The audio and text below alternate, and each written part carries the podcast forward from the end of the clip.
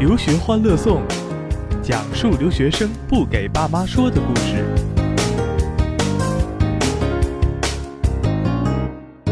留学欢乐颂，今天咱们接着聊留申请季吐槽大会。但是今天呢，先要给各位听众呢，可能要这个打一个预防针，因为今天来了两位顾老师，一位是我们的老顾顾一本老师啊，他的声音好，爽朗的我是，老顾。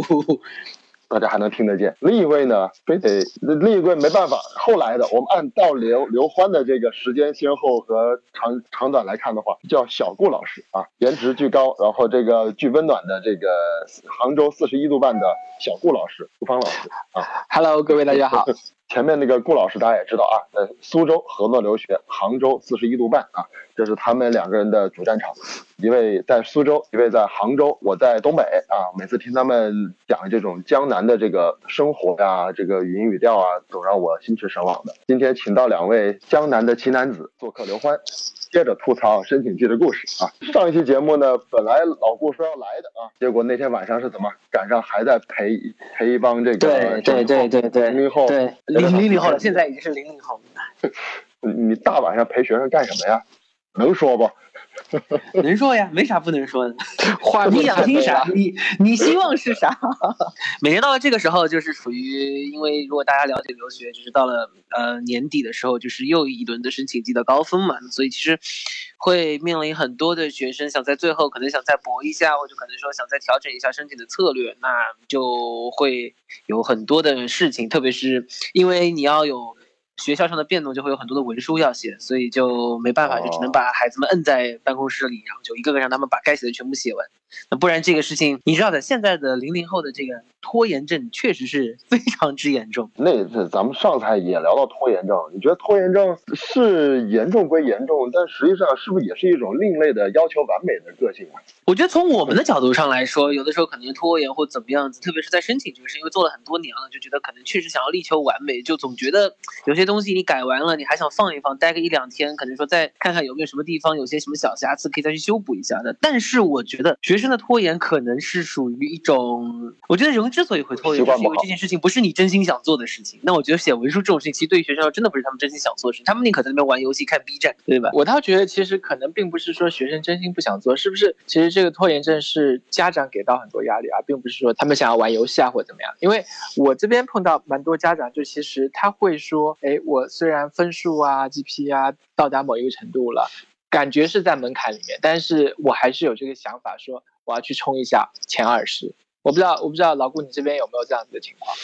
其实现在会好一点，包括我自己现在带的学生中间，相对来说这个情况还好，因为你其实，在一开始的时候，可能很多东西都会沟通清楚，那会去嗯管理好家长包括学生的一个期待值，呃，而且可能像苏州的话呢，又不像北上广深、杭州、南京这样的一些，就是你要去冲刺那些特别顶级学校，其实还是比较有困难，所以我也会那样的城市是有神级的这个外国语学校，或者是神级的这个出国学校的，是吧？对对对，是的，具体什么学校我们就不点名了，是不是？不能在广告里再帮他们做广告。对，就就就其实很多时候，就是我会发现，同一个学生，他们学校里面跟他升同样的大学的数量啊，这个人啊，可能是十家，也就是说，他们内部就形成了一个非常大的竞争。那这样子等于说是必须要广撒网，所以我们的工作量对就会非常大。就是我我的感觉就是，所有现在一些比较几个明星的高中，他们这种出国的竞争，其实比当年高考填志愿还要险恶。是是是，我我就举一个特别夸张的例子啊，就是近期刚跃升到第一阶梯的一个国际学校，也是国际上面知名的国际学校，在老顾你们那边的。然后他告诉我，他们班上面申请一个学校史密斯，他有五个五个学生，两个是国际生，也就是说非中国国籍的，三个是中国生。然后他当时异地之后，他看了他们学校 Naviance 系统里面的那个账号之后，他就跟我讲，完了完了完了。然后他这样子的情绪就一直延续了一个月，最后呢，发现他录了，其他人都没有录。然后最夸张的例子是，他们升学指导其实提前一周就已经知道这个消息了，然后他还特别啊、若无其事地说，我们其实早就知道了，但是我们不告诉你，就是让你着急。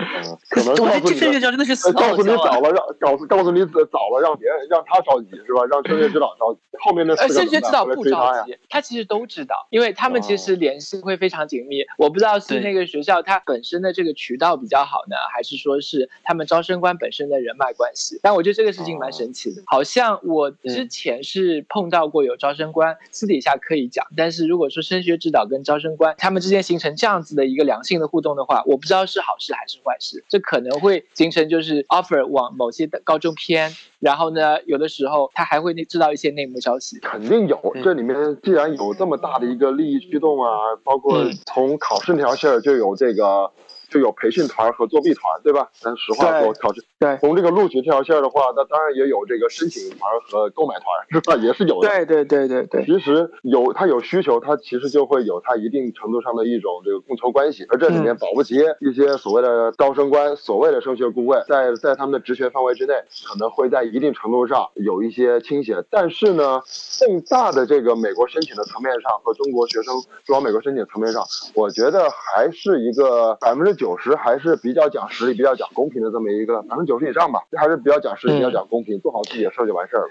我哎，但是我不知道两位有没有留意到，就是呃这两天我们有一些同行在发一些公众号，说是其实有一些招生时候一些打分的规则给流出来，然后呢这些打分的规则啊，或者说这些校友的评估，其实不应该被学生看到的。我不知道老顾你那边有没有看到这种新新闻？我最近可能还没时间去关注这些新闻，对，因为但是其其实实其实在很早以前有一本书叫做《A is for Admission》嘛，它是那个前达特茅斯招生官那个叫啊 Michelle Hernandez，就这个这个女士写的，应该还是我觉得行业里面比较有名的一本书。她是最早去解析就这种顶尖大学的这样的一个招生，所以她在里面用到了一个应该叫做 AI，但它不是那个人工智能缩写，它叫 Academic Index，就学术指数，它就是以这样的一个方式去评估一个学生的，包括在校 GPA 啊、SAT 考试啊，然后还有包括你的课外活动，就其他各种各样的东西东西，以及包括像这种，就是你你你的你的家长是否是这个，比如说是我们学校这种嗯毕业的嗯校友，嗯。那会有加分，所以。OK，这是最早的出现的一个公式，对。但是我想，可能每个学校它应该都会有它其实都会有固定的，我今天我今天看到一个就是杨白翰大学的，这个大学就是宗教气息比较浓厚的，然后他其实嗯。做了一个比较有歧视性的一个打分，他说你的 GPA 你的标化成绩其实它所占的比重并不是特别大，但是如果你是男生到这个大学里面去，你就可以直接加一分，而女生是没有的，而你来自于一些比较偏远地区，比如说是阿拉斯加这种州，嗯其实你又可以加分，然后呢，它对于比如说是一代大学生，或者说你的这个毕业班的人数不超过一百人，这些都有加分。所以这个这个这个这个被暴露出来之后呢，就是很多女权主义者就愤然而起，然后说这个是不公平，你为什么要这样？但是但是在盐湖城的这个杨百翰大学本身来讲，不算是中国学生申请的一个呃主对主流的学校和学校。也每次跟家长一说这个学校，说这个学校是摩门教眼中的哈佛大学，是吧？一句话就把家长说就真了，呃，蛮快的。对。对，其实我觉得这样的事情并不罕见，因为我觉得其实一方面，我觉得可能像有宗教背景的学校，包括我觉得讲私立。私立大学其实他们的招生标准可以任性一点，公立大学对，但是私立大学是一方面，但是宗教背景比较强的学校，比如说像圣母啊、像波士顿学院这样子的，呃，一些学校，包括像刚刚那个小顾老师说的这个，呃，杨白翰这样的，对，甚至包括像那个排名现在就是今年暴跌的那个 Yeshiva 这样的学校，嗯呃，然后还有包括一些对，包括像布兰代斯，其实这些学校它本身在招生政策上，它一定就是会有一定的这个就是倾斜的。对，但是呢，非 see? 就是宗教背景没有这么强的一些学校，其实他在招生的时候，他依然就像刚刚讲的是男女生也好，少数族裔也好，或者是现在有一些这种弱势群体也好，我觉得可能在这个申请的时候，就是大学它因为平权法案也好，或者是因为学校本身的这个招生的这样的一个团队，呃，整个的这个人群构成也好，其实一定都是会有一定的偏好的。因为我觉得美国大学的招生，它最不确定的因素就是在于它的主观性非常之强。你像我们中国高考吧，很残酷，是很残酷，但是你是我考多少分我就多少分了，这个反正就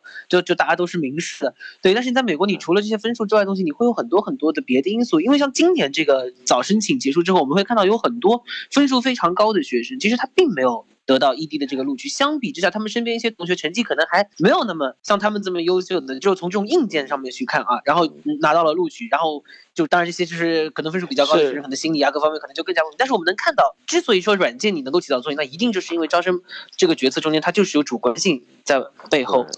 就是软件，就中国，因为我以前好像也说过这个小话题，就是说中国的高考制度、美国大学的申请制度，都是适合于各自教育体系和国情的相对来讲最好的制度。在中国，你要搞申请制的话，那后门就不知道开到哪去了。那个一旦这个供求关系真被放大出来，那可能会比美国这边就变成九品中正制了，那就那就直接改成一个选人选官了，那完全就。成了门阀制度了。但在美国的话呢，他可能他的这个申请制度，他能尽可能的去平衡这个种族多样化嘛。因为在美国的话，除了有会学习的亚洲人，还有会打球的这个这个这个这个非洲哎，非裔美国人，非裔美国人，呃，非裔美国人，还有这个这个这个不同不同肤色的人群吧。所以在里面，可能他一个大学要建立起来，他有一种感觉，就是他第一年今年招生可能偏向分数，明年招生可能就偏向活动，反正最后他保证。我还知道有偏向美貌的，偏向颜值。对对对对对对。说到这个，说到这个，我发现啊，我们有的时候包括办公室里面，或者有的时候遇到其他同行也会开玩笑，我们说一看这个学生录了藤校，我们说他就有张藤校脸，就是有的时候真的，我觉得学校会看脸，特别是那些会面试的学校。其实其实最脸的学校是质的光芒是吧？其实是南加大，是的。我有跟南加大的招生官聊过，他们说特别喜欢俊男美女，所以你去看。我们中国的女生录南加大的一个一个全部都是可以 P 一下做网红的脸。哎呦，是吗？那还好，我有道理，我有道理。还好我当年申请的时候不看照片，吓死我了。以后我估计再申没机会了。没没没没没没，这个是本科录取，跟研究生不一样。研究生还是需要有学术脸。哦，本科录取就看刷脸嘛。对对。小哥刚刚还在想着被被被被好好夸了因为因为因为其实是其实是有一个道理的，就是原来我我我是有认识南加大之前的一任招生官，是一个女生，是一个啊亚裔的。然后呢，他其实非常愿意来中国进行 group interview，然后 group。interview 里面呢，他其实男的那应该都高高上高高大大帅帅的，女生呢其实都可以拉出去做女主播或者说主持人的这种类型的标准，他特别喜欢。关于关于这个，这是一场非诚勿扰啊，我觉得是非诚勿扰。我我关于南加大，我还有个我还有个小点可以补充啊，咱们先听段广告。来啊，跟我一起念留学欢乐颂。留学欢乐颂。怎么都无精打采的呀？没吃饭呢？再来一遍。留学欢乐颂，留的是学欢乐的颂。留学欢乐颂，每周不知道什么时候更新。留学欢乐颂，讲述留学生不给爸妈说的事儿。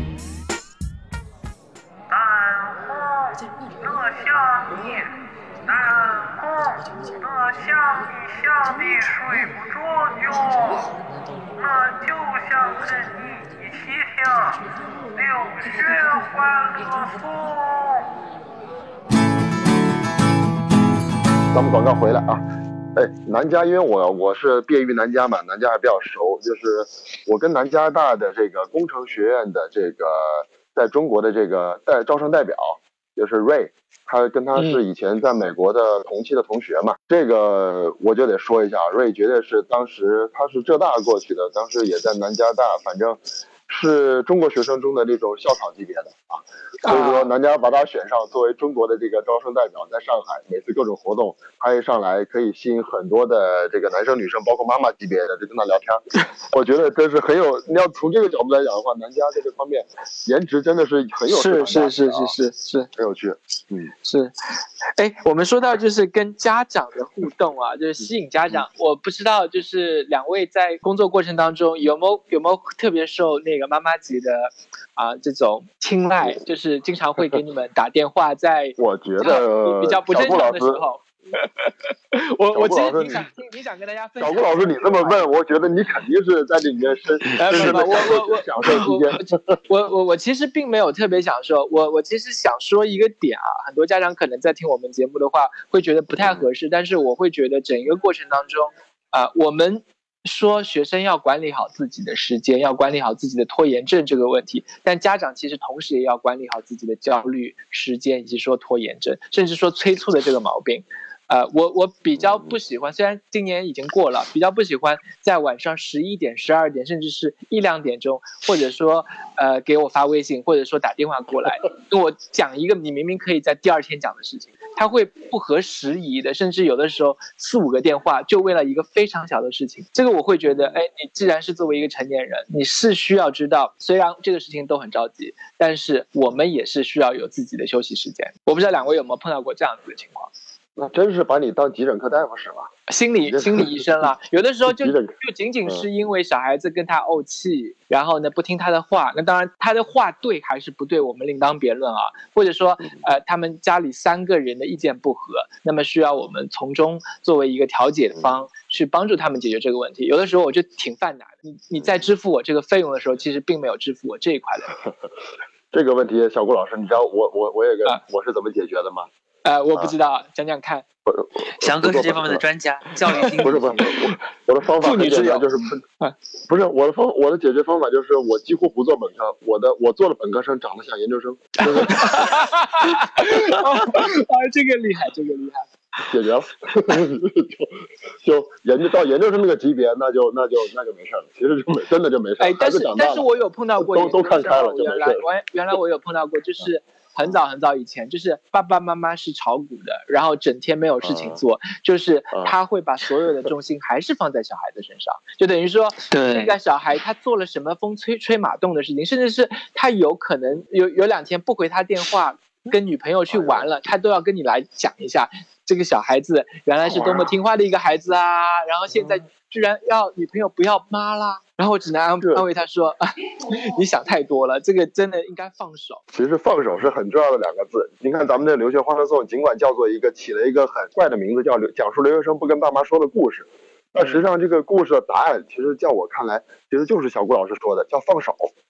放手，当听个乐儿。这个故事讲的就是为了让家长放手。其实孩子都一个个挺有挺有主意的，尤其是我跟一些学生沟沟通，我觉得他们的世界真的不是一个，连我有时候我都觉得是心向往之。我在每年的工作中，常会遇到有一些学生，我会给给他们做当着面给他们做这样的评价，说我要是年轻十岁，我是你跟班儿，就这感觉啊，不小心暴露点什么是信息是吧？会会有会有这样的评价，有的学生真的是很出色，但是也有一些学生，都不说不说也不能说学生的问题了，有的学生你可能做多了之后，你会发现他的问题你都能从父母身上找到根源。一定是这样子，对，但是如果说是跟原生家庭的这个情况截然相反的，那么就很明显就是跟原生家庭的这种情况，他是想要去独立出来，这个时候就会产生很多矛盾了。就像我这两天其实就在处理这样子的一个问题，然后就觉得特别棘手，就是妈妈就是非得让他去往这个方向走，然后他非得不听妈妈，然后妈妈就是开始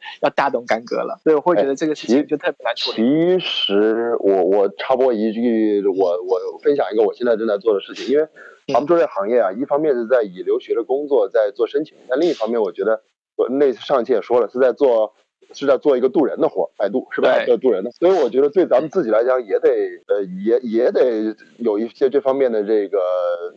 不能说遇到问题躲，遇到了还得还得有一些理论依据，还得去学。对，我推荐一本书，我正在看啊，这个叫被这本书很呃读起来很快，而且比较好用，叫《被讨厌的勇气》。啊，被讨厌的勇气，，对，对好像我大概这个我去看明白了，听听听完书名，嗯，看完之后，我相信对于我觉得对于我的工作中是很好的一个补充和帮助，在沟通方面，推荐二位可以去看这本书。在节目中说了，如果 没被剪掉的话，我也推荐更多的学生和家长看，因为这是一个很好的，也就是心理学讲究，心理学有三个人嘛，一个是弗洛伊德，一个是荣格，还有一个人就是就是这本书里讲的叫阿德勒，个体心理学。所谓个体心理学，就是说你的自己的事儿不被你的过去，不被你现在人际关系，也不被你的未来所牵绊。你要知道当下你要做的决定是什么，反正蛮有趣的。这本书适合解开很多的扣，因为多数的我觉得很多的矛盾是因为现在过去，现在现在对过去的一种一种走不出来，现在对当下人际关系怕别人觉得互相拿来互相比较，也陷入在对未来一种焦虑中。但其实比较这个事情，你潜移默化的在中国人的脑海当中其实是抹不去的。啊你不论这个啊这个人是有多豁达、多淡定，等到一定的时候，就其实比如说像像像我很多那个呃异地落榜的，或者说被 defer 的孩子，其实他到最后肯定会陷入到去海参这样子的一个境地。那么这个时候其实就很难了，因为你不想他海参吧，你会觉得。人家在海参，对对吧？然后如果说海参嘛，他可能其实在单个学校上面花的精力会少很多。那么质量会差，可能连他最有希望的那个学校，他的希望就会少很多。所以，所以其实还蛮难的这个东西。对，其实这个我觉得是是我们这个工作中间最最具有挑战性的一点，就是你面临的所有的东西，它都是一个就是混沌的一个体系。就是你看大学申请本身，你没有一个明确的规律你可以去找的，然后你面对的这个申请，你要帮助一个孩子一个家庭去做决策，那这个里面你会学到很多的这种，就是我觉得可能如果要是学点博弈论的话，也许还能让这个工作稍微轻松点，但是你会有遇到各种各样的因素在这个中间你要去平衡它。然后你面对的这个家庭跟孩子之间的一些问题，以及是你会因为这份工作，你会一起被我用一个不恰当的词，就是卷入这个家庭关系中间的时候，你还可能需要 心理学，或者你可能需要去去研究一些亲子关系东西。其实我们本身做这个工作我觉得对，当然当然，我翔哥你先说班嘛，我我现在我也买了心理学书，我在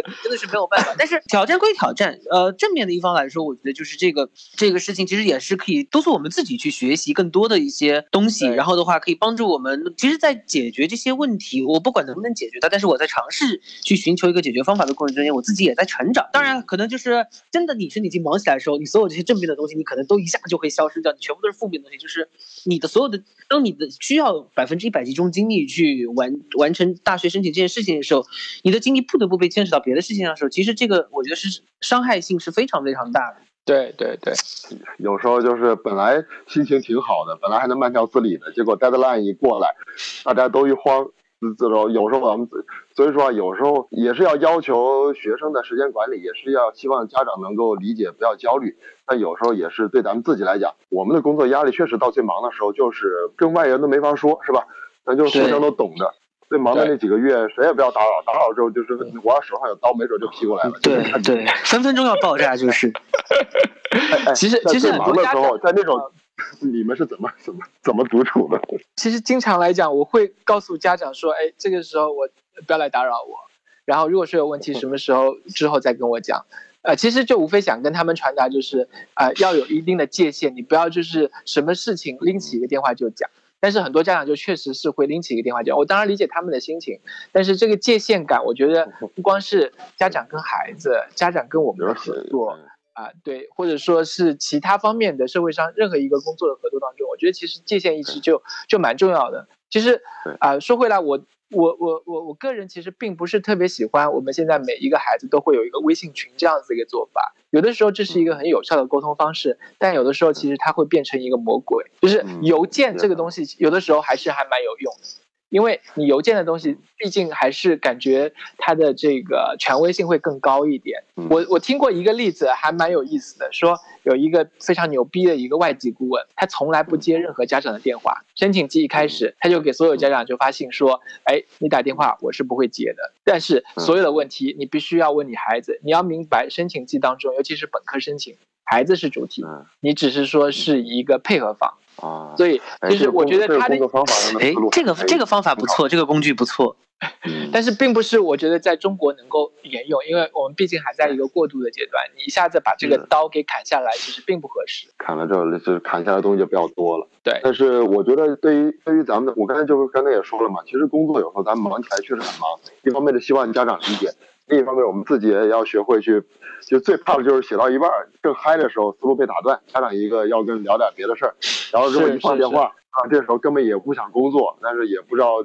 但是也不想干啥，这时候没办法打开电视剧。我不知道你们写东西的习惯是什么样子，我其实如果真的要开始去写东西或改东西的时候，我肯定是把手机会。我都不是开勿扰模式，我是直接把它放到另外一个地方去，嗯、就是我肯定够不着它。然后我会把我的电脑端的这个微信啊，或者这些就是就是同步的一些工具，全部把它关掉，因为我就是需要一个独立间的。对，所以你你你真有你，当然我们还会有一个团队在这边，所以有的时候可能是有些事情的话，如果找不到我，我提前也会讲，比如说可以联系某一位老师或怎么样子。但是这个过程我肯定是会把这个时间集中，因为说到底，其实你跟家长说明白之后呢，他们也能理解，因为你就是在帮他们孩子去做这样的一个非常需要全神贯注去做的事情。对，所以我觉得就是将心比心吧，有时候。群里面就说白了就是，咱们刚才说的微信群，就群里面我我肯定要保证至少有两位老师能够对这个学生能待命，属于待命状态，其中有一位是能回复的，另一位可能会忙别的或者怎么样。他这样的话，就基本上能保证当日一天之内能解决所有问题，急事儿随随随时有人应答就可以了。对，特别就就是有的时候，比如说家长如果真急的时候，或者说如果群里的某位老师他解决不了问题，但是他说一句说啊，某位老师他现在，比如说你要找的这个老师目前正好在忙，稍微等他一会儿，他就回复你。哎，其实我觉得有的时候这个家长也不是说真的就就对就非要挑事儿或怎么样子。对，不会的，其实没有，其实还是那上次咱们说个二八定律嘛，咱们说的可能都是属于那个就那一个刻骨铭心的。那说的老顾说了说老顾老顾呃顾老师两位顾老师都说到了说申请中可能遇到很多的卷入到一些不该卷入的家庭的一些一些矛盾呐、或一些焦虑之中。但是其实咱们的工作有时候其实有时候如果真能从这个矛盾之中能够理出一个水到渠成的一个一种通透的感觉的话，其实有时候这也算是工作中的一种偏得。我有时候会这么想啊，就确实有时候我会卷入到一些东西里面，但是信任你嘛，才会跟你说这些嘛。说多了，如果在你有能力的情况下，然后能够去，我以前可能会陪着说很多，但是可能年头做多了就毒舌一点，就是有时候会一句话直接就 说了，就把这个话不是毒舌，我现在毒，我现在毒舌都读不起来，心累。就是说破了之后，其实这事哎，你不能不能这样子，做这个我们不能麻木，一一麻木的话，其实会影响到整一个申请季你呈现的东西的啊。我我说一个，就是在解决跟孩子和父母沟通问题中的一个，也是我自己的人生中的一个非常简单的一个公式，应对能解决小问题，所有问题中的小问题都遇到这个公式能解决。我是这么说的啊，我也把这句话借着节目也分享出来，呃，也是平时我了解我的学生都会听到一句话，叫做一这个事儿如果是主动选的，就别后悔，那你认你认了它就行了。你选择职业，选择学校，选择另一半，你只要是主动选的，就别说后悔。这是第一句。第二句，嗯这个事儿如果你犹豫做不做，就别做，完事儿了。这两句话解决百分之八十问题。哎，但是但是很多人还会有第三句话，他说他会说万一怎么怎么样，对不对？那这个回回到翔哥第二句话里面，你万一就是你在犹豫，所以你犹豫就不要不是。那个万一这个事儿呢，我觉他其实不犹豫，他不犹豫，他想把所有的情况都看在里面，所以他其实还要再考虑一个万一。是会有万一，但是我觉得前面两句话就说了嘛，能挡住百分之六十到八十，再有万一再说吧。其实很多前面两句话都挡不住的话，那后面的那就太弱了。我们总归还是要解决一个